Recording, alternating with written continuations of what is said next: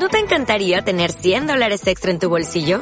Haz que un experto bilingüe de TurboTax declare tus impuestos para el 31 de marzo y obtén 100 dólares de vuelta al instante. Porque no importa cuáles hayan sido tus logros del año pasado, TurboTax hace que cuenten. Obtén 100 dólares de vuelta y tus impuestos con 100% de precisión. Solo con Intuit TurboTax. Debes declarar para el 31 de marzo. Crédito solo aplicable al costo de la presentación federal con TurboTax Full Service. Oferta sujeta a cambios o cancelación en cualquier momento.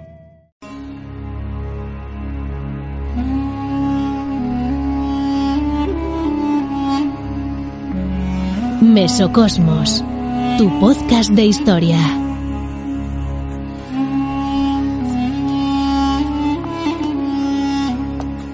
Sto ascoltando MK Ortiz. Conocido también como Caballero del Aire o el Diablo Rojo para los franceses, resultó vencedor en más de 80 victorias según su propio expediente. Respetado por sus iguales aviadores de los bandos enemigos, siempre luchó con respeto para con sus oponentes. Manfred von Richthofen, conocido por todo el mundo como el Barón Rojo, es nuestro protagonista de la edición de Mesocosmos Historia de hoy. Yo soy Alex Mogo y os doy la bienvenida a un nuevo cajón desastre de Mesocosmos Historia, tu podcast favorito de divulgación.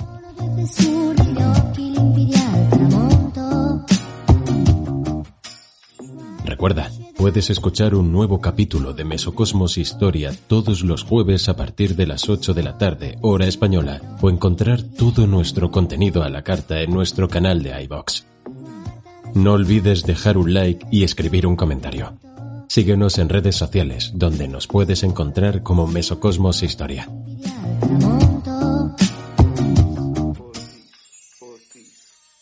Mesocosmos, tu podcast de historia.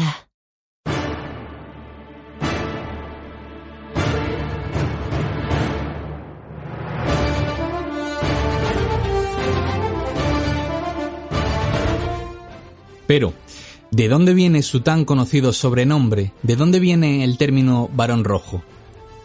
A partir de aquí, eh, pido disculpas a todos nuestros oyentes germanófonos, porque voy a pronunciar una serie de palabras en alemán y voy a intentar que sea de la mejor manera posible, pero no prometo nada. Bien, el término Freija se traduce del alemán como varón, de ahí su nombre, y dota a quien lo posee de una aura aristocrática que suele estar por encima, en el imaginario colectivo, de la idea de la, de la disciplina castrense prusiana del momento.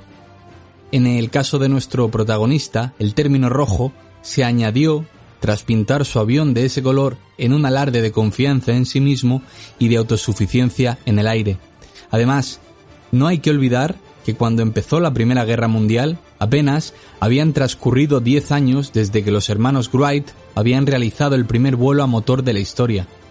Y solo en el año 1908, casi a las puertas de la Gran Guerra, los hermanos Wilbur y Orville Wright patentaron el aeroplano. Hasta entonces, y durante casi todo el siglo XIX, se habían patentado e intentado vuelos con diversos modelos, pero sin éxito. Los planeadores existían ya entonces, pero solo con la llegada de los Wright se consiguió volar con una aeronave más pesada que el propio aire, lo que significaba, entre otras cosas, poder equipar de motores a los aparatos. Y este dato es muy significativo, pues la destreza que mostró von Richthofen en el aire era propia de alguien que hubiese estado a los mandos de un aeroplano durante muchos años.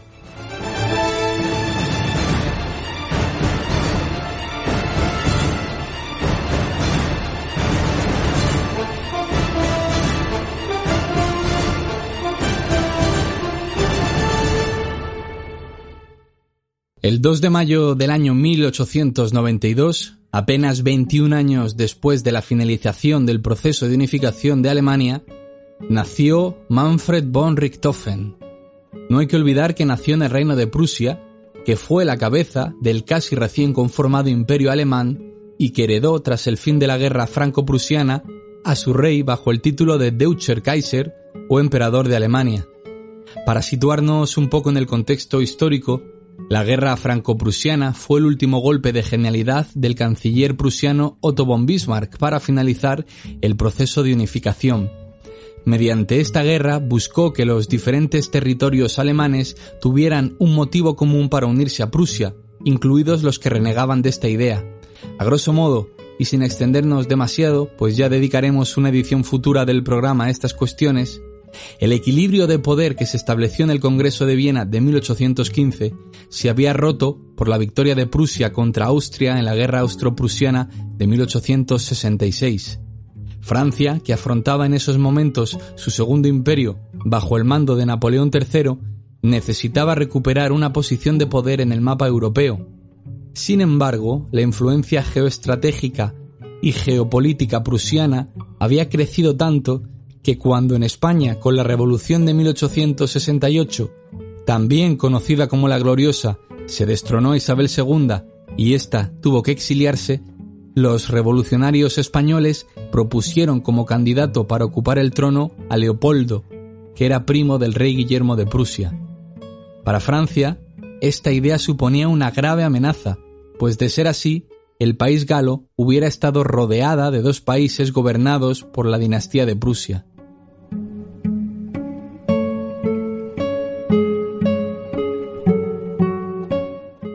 En ese momento, la diplomacia francesa consiguió retirar a Leopoldo de la candidatura y exigió al emperador Guillermo que se posicionara en contra de una nueva candidatura de su primo. El rey, que se encontraba en la ciudad de Ems, mandó informar a von Bismarck de las acciones francesas, y cuando el canciller recibió el telegrama, lo transformó intencionadamente, condensando las palabras del rey Guillermo para así hacer sentir a los franceses que estaban siendo agraviados y así fue, de tal manera que menos de una semana después Francia declaró la guerra a Prusia.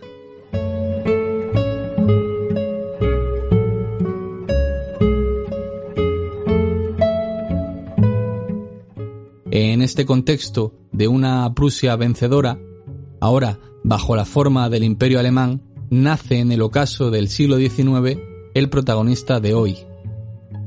Manfred von Richthofen Nació en la región histórica de Silesia, concretamente en la ciudad de Breslavia, que actualmente pertenece a Polonia. Según algunas de sus biografías, Manfred fue un niño activo y desarrolló desde temprano aficiones por actividades que le brindaba el medio rural, tales como montar a caballo, pero sobre todo la caza, ya que era en ese momento la actividad predilecta de la aristocracia. Y como antes lo hemos mencionado por encima, al hacer alusión al término freja, Von Richthofen había nacido en el seno de una familia aristocrática. Esa familia era la familia Richthofen, que pertenecía a la aristocracia rural y eran terratenientes desde la anexión de Silesia al Sacro Imperio en el año 1355 por orden del emperador Carlos IV. Se habían ganado la vida explotando sus tierras y con la cría de ovejas. Según los registros, los Richthofen, históricamente, no habían tenido tradición militar hasta que un primo del abuelo de Manfred alcanzó el rango de general. Unos años después, cuando su padre se jubiló, se trasladaron a Swidnica, a unos 60 kilómetros al suroeste de Breslavia. Swidnica era la ciudad del entorno con más población y tenía una gran importancia estratégica históricamente.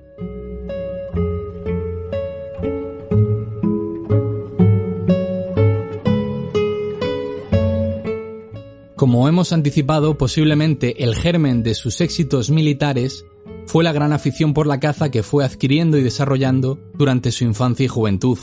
De hecho, en el aire fue el más exitoso de los cazadores, aunque en concreto lo que cazaba eran aviones enemigos. También, según atestiguan sus biografías, mostró liderazgo desde muy temprana edad entre los demás niños. Los primeros años de su vida fue educado junto a su hermano, alternando entre su madre y la escuela local.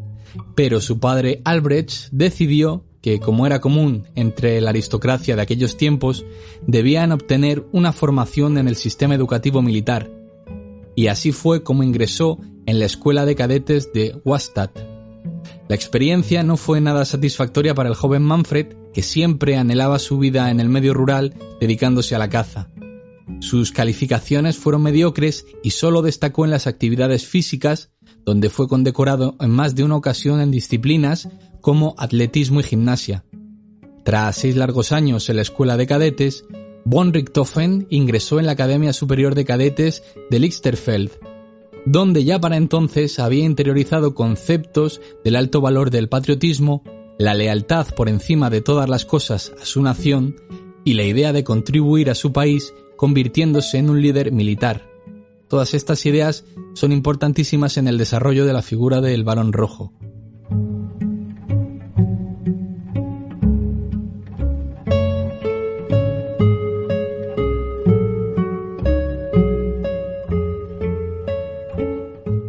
Al contrario que en la escuela de cadetes, en la academia, Manfred empezó a disfrutar de la vida militar ya que pudo empezar a participar en ejercicios militares con soldados de verdad, además de que existía menos rigidez en las normas y la academia se mostraba más laxa en general. En estas circunstancias fue cuando conoció y se hizo amigo del príncipe Friedrich, que era primo de Guillermo II. Estos años en la academia le sirvieron para ratificar su vocación militar, alistándose en la Academia de Guerra de Berlín. Corría para entonces el año 1911 y en el ambiente de la geopolítica internacional se empezaba a ver con más claridad que el viejo continente se estaba convirtiendo en un polvorín que no, que no tardaría mucho en estallar. Cuando nuestro protagonista se licenció finalmente, entró a formar parte del ejército alemán con el grado de teniente y fue destinado al regimiento Ulano, una unidad de élite de caballería prusiana y que además estaba muy cerca de su casa. En estas condiciones se mantuvo von Richthofen durante un tiempo, pudiendo disfrutar de permisos en su casa y disfrutando de sus aficiones como la cinegética y la equitación.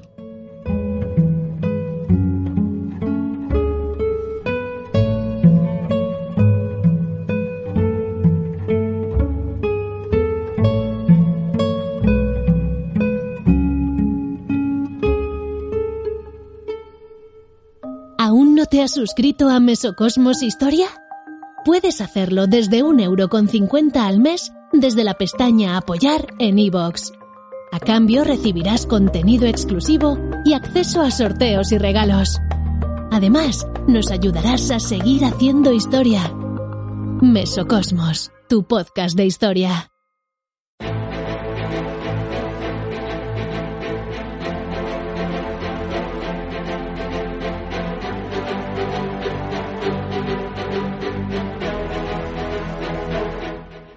Como ya vimos la temporada pasada en un podcast que os recomiendo escuchar sobre la Primera Guerra Mundial, el 28 de junio del año 1914 fue asesinado el archiduque de Austria Francisco Fernando.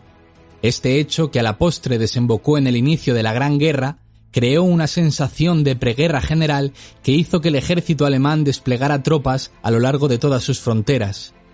El regimiento de Manfred fue enviado al frente oriental, Pasaron cerca de un mes a la espera de noticias y entre las tropas se empezó a extender el rumor de que no habría guerra finalmente. Pero el 1 de agosto, tres días después de que Austria atacase a Serbia y un día después de la movilización del ejército ruso, ante la cual el gobierno alemán había dirigido un ultimátum para la desmovilización de las tropas del zar, Alemania le declaró la guerra a Rusia. Dos días después, el 3 de agosto le declaró la guerra a Francia por no declararse neutral y por lo tanto entregar las fortalezas de Verdún y Toul para garantizarlo, como exigían los alemanes. Bélgica, la cual se había declarado neutral, fue invadida por las tropas alemanas ante la negativa belga de darles paso por su territorio. El 4 de agosto, Inglaterra exige a Alemania que respetase la neutralidad belga, lo que de facto era una declaración de guerra. El 23 de agosto, Japón se suma a la lista de enemigos y le declara la guerra a Alemania por la concesión colonial alemana en China de Kiao Chao. El regimiento de caballería ulano, del que formaba parte von Richthofen, fue enviado a la ciudad de Ostrow, en la frontera con la Polonia ocupada por Rusia. Durante los primeros tiempos de la guerra, Manfred formó parte de la caballería alemana y participó y lideró misiones de reconocimiento pero sin llegar a entrar en combate, pues no encontró resistencia. El frente oriental parecía tranquilo en comparación con lo que ocurría en el occidental, por lo tanto, una gran parte del regimiento ulano fue destacado a Bélgica a principios de agosto.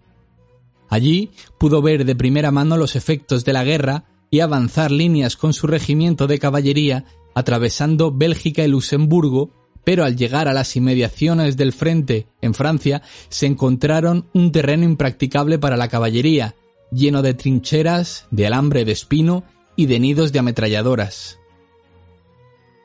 Así pues, el ejército alemán necesitaba desplegar a los hombres de los regimientos de caballería a otros cuerpos para no tener parados a tantos soldados, y Manfred fue destinado al cuerpo de señales.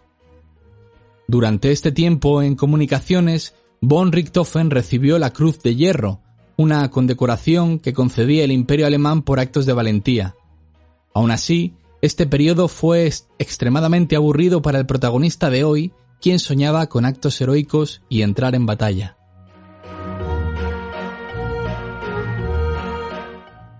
En esta situación permaneció von Richthofen hasta el año 1915. Había sido nombrado a principios de año como brigada de infantería, pero tenía las mismas sensaciones de antes, hastío y aburrimiento y la duda constante sobre su utilidad para Alemania. Aguantó así hasta la primavera del año 1915, que fue cuando solicitó su traslado para el servicio aéreo. Debemos subrayar que Manfred no fue a la guerra soñando con ser piloto, y hay que recordar que él formaba parte de la caballería y sus habilidades desde joven se habían nutrido de montar a caballo y de cazar, pero con el desarrollo de las nuevas tecnologías y la consiguiente guerra de trincheras, donde la movilidad de los soldados no tenía nada que ver con la de antaño, hicieron que tuviese que mirar al cielo para encontrar la acción que necesitaba para sentirse útil para su país. Su solicitud fue finalmente aprobada y esa misma primavera entró a formar parte de las FEA, que en un principio se crearon para cumplir con misiones de observación y reconocimiento desde el aire, pero que con el devenir de los acontecimientos se convirtieron en apoyo a las fuerzas de infantería. Fue en Colonia donde comenzó a volar y a aprender su nueva función de observador. Al terminar esa formación, fue enviado al Frente Oriental donde ejerció como observador a bordo de un avión y donde volvió a sentirse esperanzado y útil. Con el transcurso de los meses, pero de momento desde el asiento de observador, empezó a participar en combates aéreos y en el bombardeo de determinados puntos. Esta circunstancia le sirvió para aspirar a ser él quien pilotase los aviones, ya que pensaba que los biplazas eran muy lentos y que tenía muy poca maniobrabilidad. En ese tiempo conoció a Oswald Volke, quien a día de hoy es considerado como padre de la Fuerza Aérea Alemana, pero que ya en el tiempo en el que le conoció von Richthofen gozaba de una gran reputación como aviador.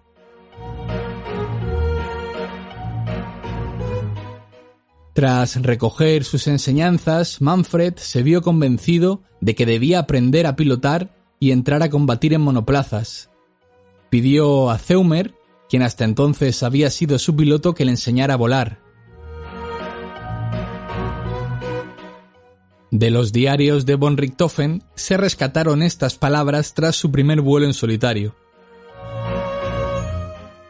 Hay pocas cosas en la vida que pueden llevarte a estar de los nervios como el primer vuelo en solitario. Un día, Sumer, mi instructor, me dijo, ya estás listo para volar, ahora cógete el avión y vuela. Debo decir que casi le hubiera contestado, tengo mucho miedo, pero este tipo de comentario jamás debería venir de un defensor de Alemania. Así que para bien o para mal, tuve que tragarme mi cobardía y sentarme en el aparato. Sumer me explicó una vez más todas las maniobras que debería hacer. Le escuchaba detenidamente, pero en realidad no asimilaba una sola palabra. Estaba convencido de que una vez en el aire me olvidaría de la mitad de las cosas que me había dicho. Me acomodé en el asiento y encendí el motor que arrancó con un fuerte rugido. Le di gas y el aparato empezó a coger velocidad hasta que de repente me di cuenta de que estaba realmente volando. Súbitamente, la ansiedad se esfumó, convirtiéndose en audacia. Ahora todo dependía de mí. No importaba lo que pasara, no sentiría más miedo. Mesocosmos, tu podcast de historia.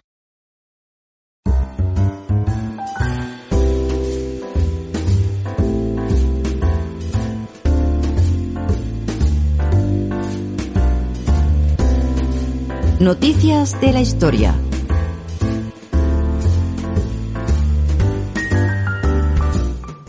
Vamos a hacer ahora un pequeño paréntesis para estrenar esta nueva sección donde iremos dando voz a distintas noticias que tengan que ver con el universo de la historia. Un estudio realizado por investigadores del CSIC y del Centro Nacional de Investigación sobre la Evolución Humana ha determinado que los bebés de los Homo neanderthalensis nacían ya con el tórax en forma de barril, una de las características fisiológicas de esta especie de homininos que los sapiens no poseemos.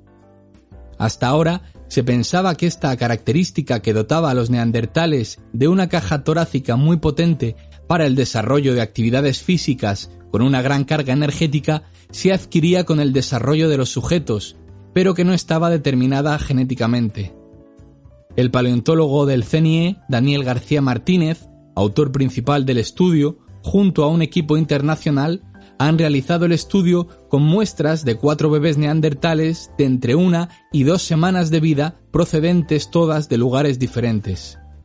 En palabras de los propios investigadores, esto implica que las diferencias entre las distintas especies humanas ya están presentes desde el nacimiento, acentuándose solo un poco durante el crecimiento de sus individuos. El estudio ha sido publicado por la revista Science Advance.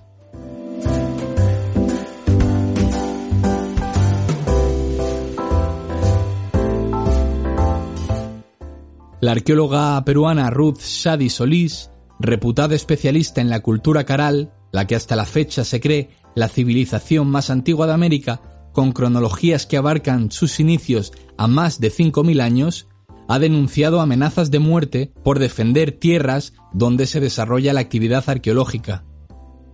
El sitio arqueológico de Caral se encuentra unos 200 kilómetros al norte de Lima y el área de influencia de esta cultura, según Shadi, se desarrolló en un entorno de 400 por 300 kilómetros.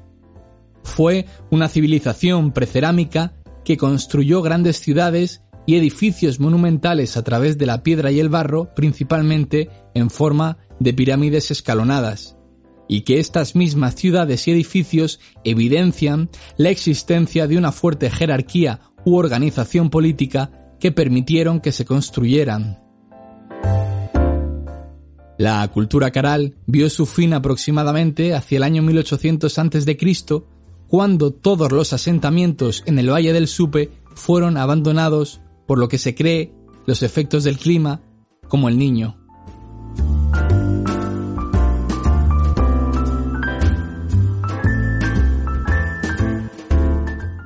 ¿Queréis conocer recetas y técnicas de cocina de diferentes culturas desde la Edad Media hasta nuestros días?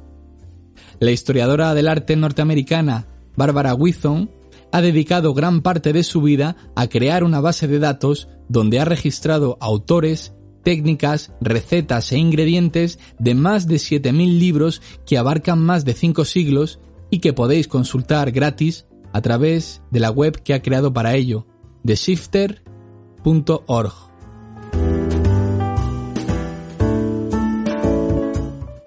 Vamos a terminar la sección resaltando unas cuantas efemérides que corresponden a los meses de enero.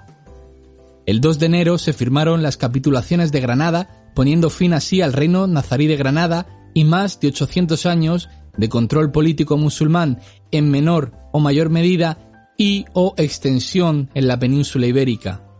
El 10 de enero del año 49 a.C., Julio César cruzaba el río Rubicón la cual separaba los territorios de la Galia cisalpina controlados por el general romano y los de Italia controlados por el Senado. Esto daba inicio a la guerra civil que acabaría ganando Julio César a Pompeyo y siendo nombrado dictador de Roma, lo que a la postre fue el final de la época de la República. El 12 de enero del año 1610 se decretó la expulsión de todos los moriscos de Andalucía, El 15 de enero del año 1929 nació Martin Luther King, uno de los líderes de mayor importancia por la lucha de los derechos civiles en Estados Unidos. El 18 de enero del año 1871 se proclamó la creación del Imperio Alemán, dando por finalizado el proceso de unificación del país centroeuropeo. El 24 de enero de 1856 terminó la Guerra de Independencia de la República Dominicana con victoria para los dominicanos y su separación de Haití. No sería ni la primera ni la última guerra de independencia del país insular. El 28 de enero del año 814 de nuestra era, falleció Carlomagno como ya vimos en el podcast que dedicamos a su figura en nuestra última máquina del tiempo del aciago año 2020. Por último, el 30 de enero de 1933, Hitler es nombrado democráticamente canciller de Alemania. Ese mismo día, pero 15 años más tarde, y a casi 7.000 kilómetros de distancia, en Nueva Delhi, era asesinado Mahatma Gandhi, líder de la independencia de la India e icono mundial del pacifismo.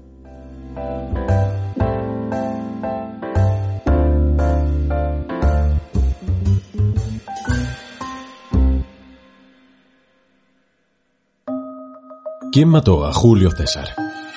¿Llegó realmente el hombre a la luna? ¿Fue Hernán Cortés un héroe o un villano?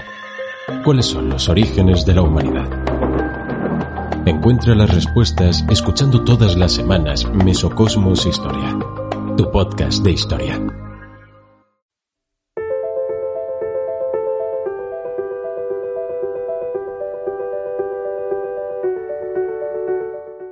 Manfred von Richthofen acudió a la escuela de vuelo de Doberitz donde consiguió su certificado como piloto, no sin antes superar arduos exámenes. En febrero de 1916 volvió a combatir, esta vez como piloto, aunque en un Albatros C3 que era biplaza y no permitía a von Richthofen disparar, tarea que era para su observador. Por esa misma razón pidió a los mecánicos que le instalaran una ametralladora en el ala, la cual accionaba a través de un mecanismo para, además de pilotar, poder entrar en combate. En su primer vuelo con metralleta en el Albatros C3, Manfred derribó un avión francés, aunque no fuese confirmado por el ejército, ya que no había más testigos que el propio piloto y su observador. Este era el comienzo de su leyenda. Poco después empezó a pilotar aviones de caza, comenzando con un Fokker E3. Para entonces los ingenieros alemanes ya habían encontrado una forma para que los disparos de las ametralladoras equipadas en los aviones esquivaran las hélices de las aeronaves que la tuvieran delante. Lo consiguieron a través de un interruptor que sincronizaba el arma con el movimiento de la hélice, es decir, las balas se disparaban en los intervalos en los que la hélice no pasaba por delante del cañón. Aún así, muchos de los aviones tenían las ametralladoras en la parte trasera, por lo que durante los combates era imprescindible apuntar a esta parte de la aeronave enemiga. En esa búsqueda para dar y derribar al otro avión, los aparatos parecían danzar en lo que se ha llamado como pelea de perros, pues parecían dos cánidos en busca de la cola, uno del otro.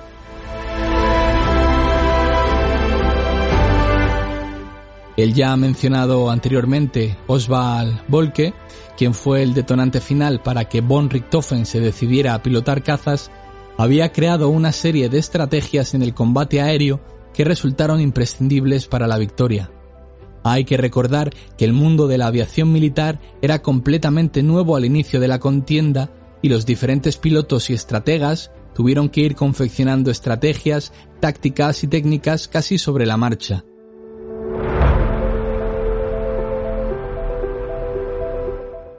Quien conseguía la altitud tenía una gran ventaja frente a su oponente, pues ganaba la visión del enemigo sin revelar su posición.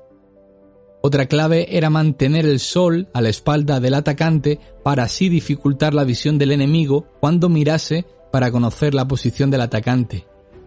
Y así es como Volke desarrolló una táctica de ataque que era descendente y por la parte de atrás del avión enemigo.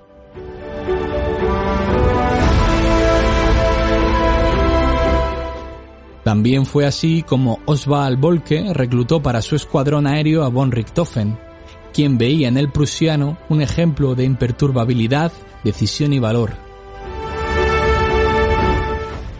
A partir de entonces empezó a pilotar el avión de caza Albatros D2 que disponía de una ametralladora doble y una gran potencia de motor. En septiembre del año 1916 derribó oficialmente a su primer enemigo. Fue entonces cuando inició la tradición de encargar a una joyería una copa de plata por cada victoria que lograse. En la copa mandaba grabar la fecha y los detalles del combate. Sin embargo, Oswald Bolke falleció al chocar con un avión amigo durante un combate, lo que supuso un duro golpe para Alemania, el ejército del aire y en concreto para von Richthofen, que lo consideraba como un ídolo. Por derecho propio y sus capacidades en el combate, Manfred von Richthofen estaba llamado a ser el sucesor de Bolke, y en pocos meses sus números de victorias se habían disparado, convirtiéndose en un héroe para la población civil alemana, de tal modo recibió la máxima condecoración del ejército alemán en enero de 1917, el Pour le Mérite o Blauer Max.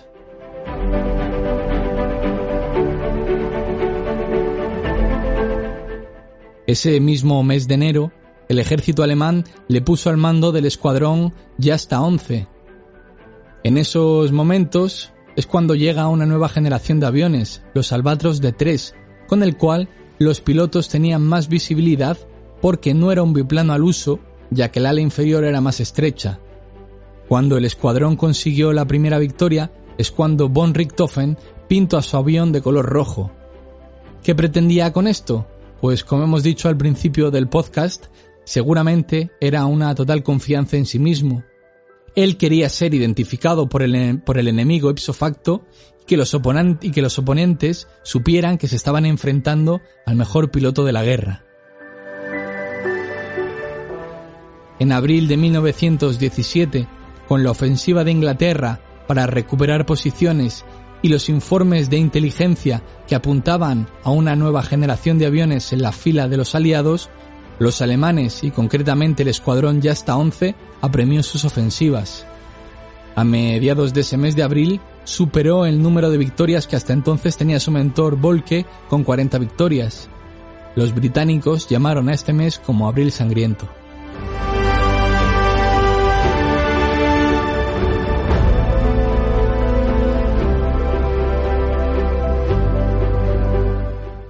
Cuando el varón contaba con cerca de 50 victorias, todas las estadísticas indicaban que ya debería haber perdido alguna batalla y haber fallecido en combate. Por esta razón, la alta comandancia del ejército alemán le presionaba para que se retirara y tener un héroe en vida que motivase a toda la nación. Manfred von Richthofen, sin embargo, rechazó esta idea y siguió combatiendo. En junio de ese mismo año, una bala enemiga le hirió en la cabeza durante un combate que se presuponía fácil. A pesar de sobrevivir al impacto y seguir volando y consiguiendo victorias, las fuentes hablan de que el comportamiento de Manfred en el campo de batalla cambió.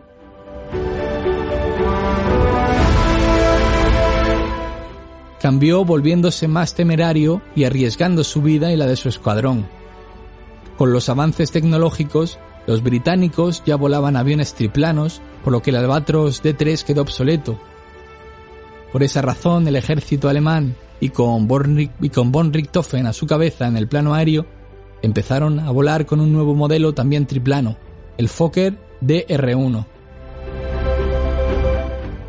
El 21 de abril de 1918, volando en persecución de un avión enemigo, acercándose demasiado al alcance de la artillería de tierra enemigas, es abatido por Arthur Roy Brown, que le atraviesa el pecho de un disparo. Los propios enemigos le dieron un funeral con todos los honores militares, rindiéndole tributo como héroe de guerra, no solo héroe militar. En el epitafio que hay escrito en su tumba, que está por cierto en el mismo lugar en el que cayó con su avión, se puede leer, aquí yace un valiente, un noble adversario y un verdadero hombre de honor. Que descanse en paz.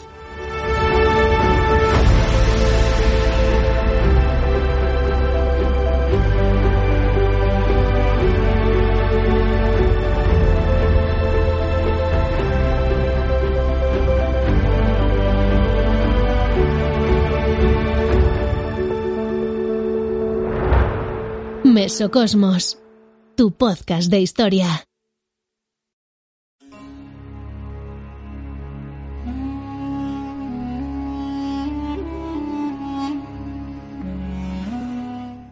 Con más de 80 victorias, Manfred von Richthofen fue el piloto con más victorias aéreas de la Primera Guerra Mundial. Su retrato estaba en muchas de las casas alemanas de aquel entonces y en el imaginario colectivo su figura ha quedado como la de uno de los mejores y más temidos pilotos de guerra de la historia. Con el paso del tiempo y el avance tecnológico, la guerra que libró el Barón Rojo y en general toda la humanidad se quedó, por decirlo de alguna manera, obsoleta. Solo 20 años después, y con el recuerdo del nefasto escenario que dejó la Gran Guerra, se libró otra guerra que devastaría buena parte del mundo.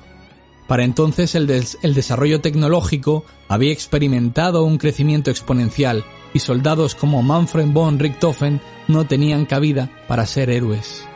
O quizás sí. En todo caso, lo descubriremos pronto.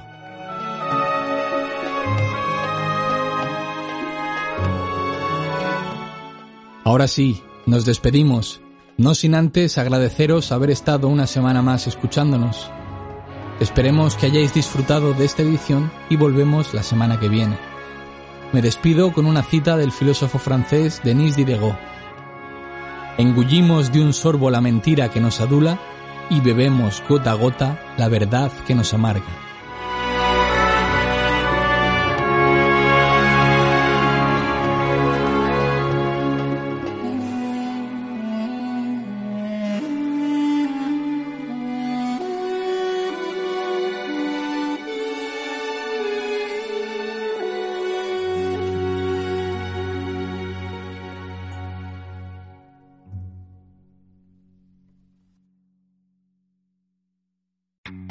Western Union customer, you can enjoy a $0 transfer fee on your first international online money transfer. Send money to your family and friends back home the fast, easy, and reliable way. Visit westernunion.com or download our app today to get started, and your first transfer fee is on us. FX gains apply, not available for credit cards and transfers to Cuba. Services offered by Western Union Financial Services Inc. and MLS 906983 or Western Union International Services LLC and MLS 906985.